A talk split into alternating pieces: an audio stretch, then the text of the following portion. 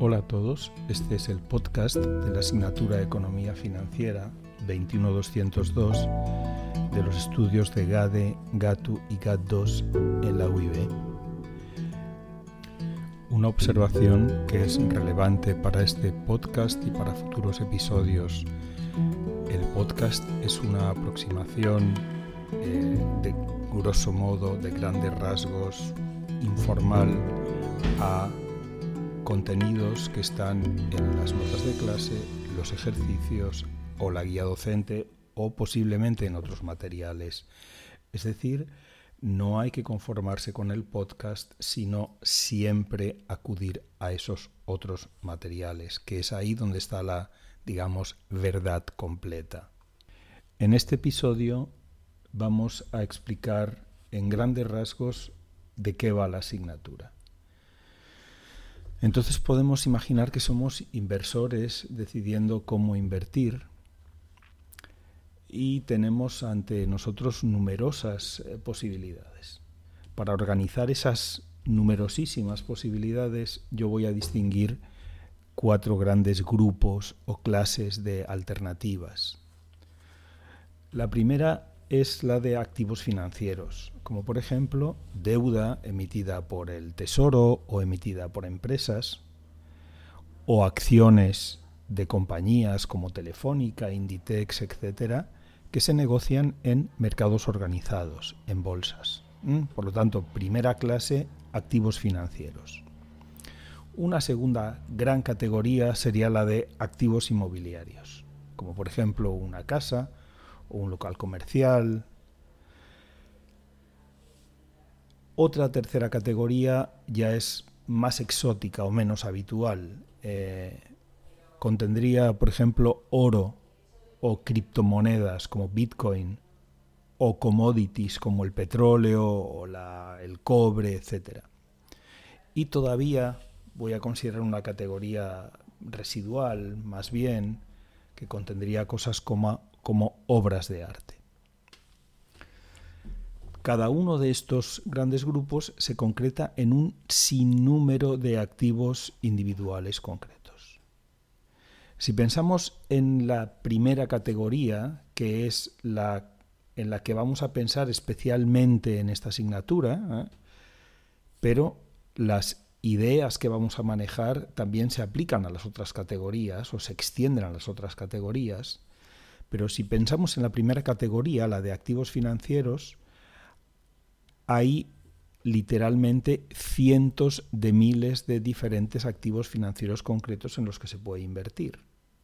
Por ejemplo, referencias de deuda, emisiones concretas de deuda, hay cientos de miles. Acciones cotizadas en bolsas en todo el mundo hay decenas de miles. Y luego hay un segundo nivel en, los que me encuentro estos activos, deuda, acciones, que sería el de los fondos de inversión o fondos de pensiones, eh, de los que hay también miles, literalmente, por ejemplo, a disposición del em, inversor español. Entonces, frente a esta montaña de posibilidades de inversión, la cuestión es cómo decidir ¿eh? Soy un inversor que tengo fondos que he decidido invertir con alguna finalidad, por ejemplo, mi jubilación o simplemente ahorro por precaución. Y la cuestión es cómo decido entre todos ellos en dónde invierto. Cómo decido bien o incluso cómo decido óptimamente. Bueno, pues la asignatura va a proponer algunas ideas, conceptos, herramientas, modelos útiles para abordar esa cuestión y para responderla. Entonces, el programa de la asignatura se compone de seis temas. No los voy a mencionar, a mencionar aquí. El objetivo de este podcast es algo diferente, pero mi consejo sería leer el apartado contextualización de la guía docente. Ahí se mencionan los temas y se explica cómo se articulan esos temas, qué sentido tienen en conjunto. Lo que me gustaría comentar aquí es un poco cómo se va a organizar el curso y una parte muy importante del curso que es naturalmente la evaluación. Entonces, en el tratamiento general de los temas vamos a intentar ser prácticos. Y ser prácticos en finanzas implica hacer muchos números. Esto no significa que se pueda prescindir de las ideas y los conceptos. Las ideas y los conceptos son imprescindibles para dar sentido a los números, pero sí que es inevitable pasar por los números. Entonces, como decía, vamos a hacer muchos ejercicios, vamos a manejar muchos números y vamos entonces a trabajar mucho con Excel, que es una herramienta, herramienta fantástica para trabajar con números.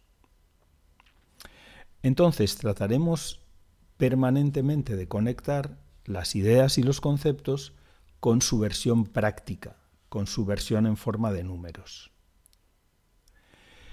La consecuencia de esto es que de las dos sesiones que tiene cada, las dos sesiones que tiene cada semana, la de grupo grande y la de grupo mediano, que podrían, digamos, adjetivarse como la sesión de teoría y la sesión de práctica, en esta asignatura no van a ser muy diferentes.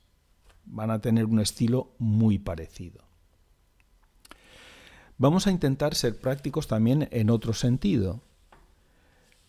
Lo que veamos durante la asignatura pretendemos que sea útil para el futuro graduado en Administración de Empresas, pero también que sea útil para el ahorrador inversor, una situación en la que todos, de alguna manera, vamos a estar situados en algún momento.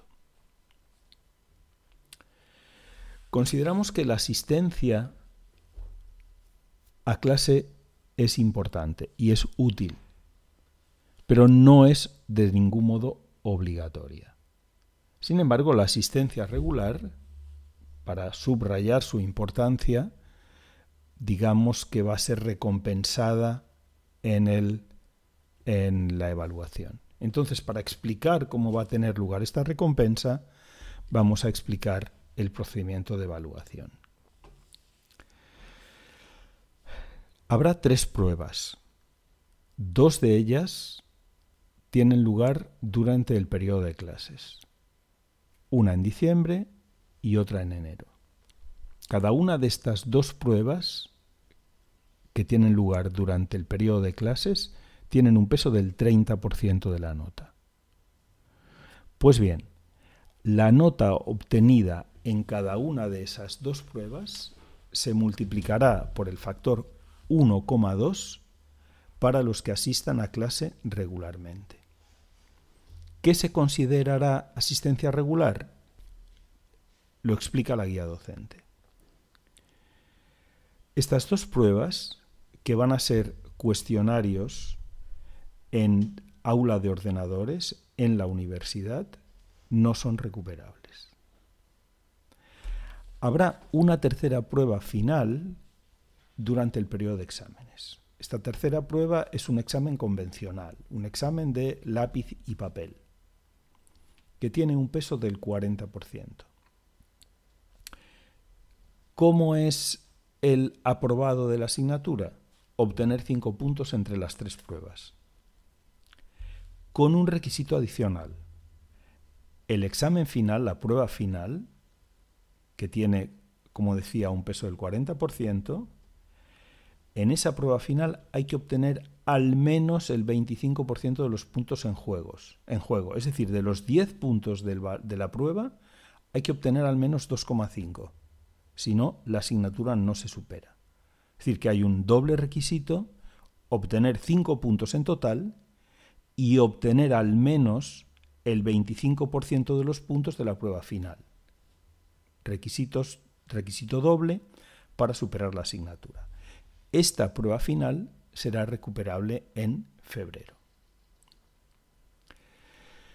La asistencia es importante y por eso se recompensa y el trabajo regular también lo es. Entonces, consideramos que es importante ir avanzando en la comprensión y en la asimilación de los contenidos de una manera regular. Entonces, se van a colgar periódicamente ejercicios, materiales, cuestionarios relacionados con el material que se va viendo eh, en clase, con el, eh, en paralelo con el avance de las explicaciones, y esos materiales tienen un doble objetivo. Tienen el objetivo de ser un material adicional de estudio y tienen el objetivo de permitir que cada uno mida hasta qué punto está avanzando adecuadamente en la comprensión de los contenidos. Entonces, consideramos que no es bueno ir dejando cosas atrás. Si uno detecta que algo no lo entiende, que algo no lo llega a asimilar, entonces lo que debería hacer es pedir una tutoría. Los profesores de la asignatura estamos permanentemente dispuestos a acordar un momento de tutoría para resolver dudas y problemas. Tutorías que pueden ser individuales o colectivas. Em, y nada más. Eh, estamos a vuestra disposición, como os digo, y bienvenidos al curso.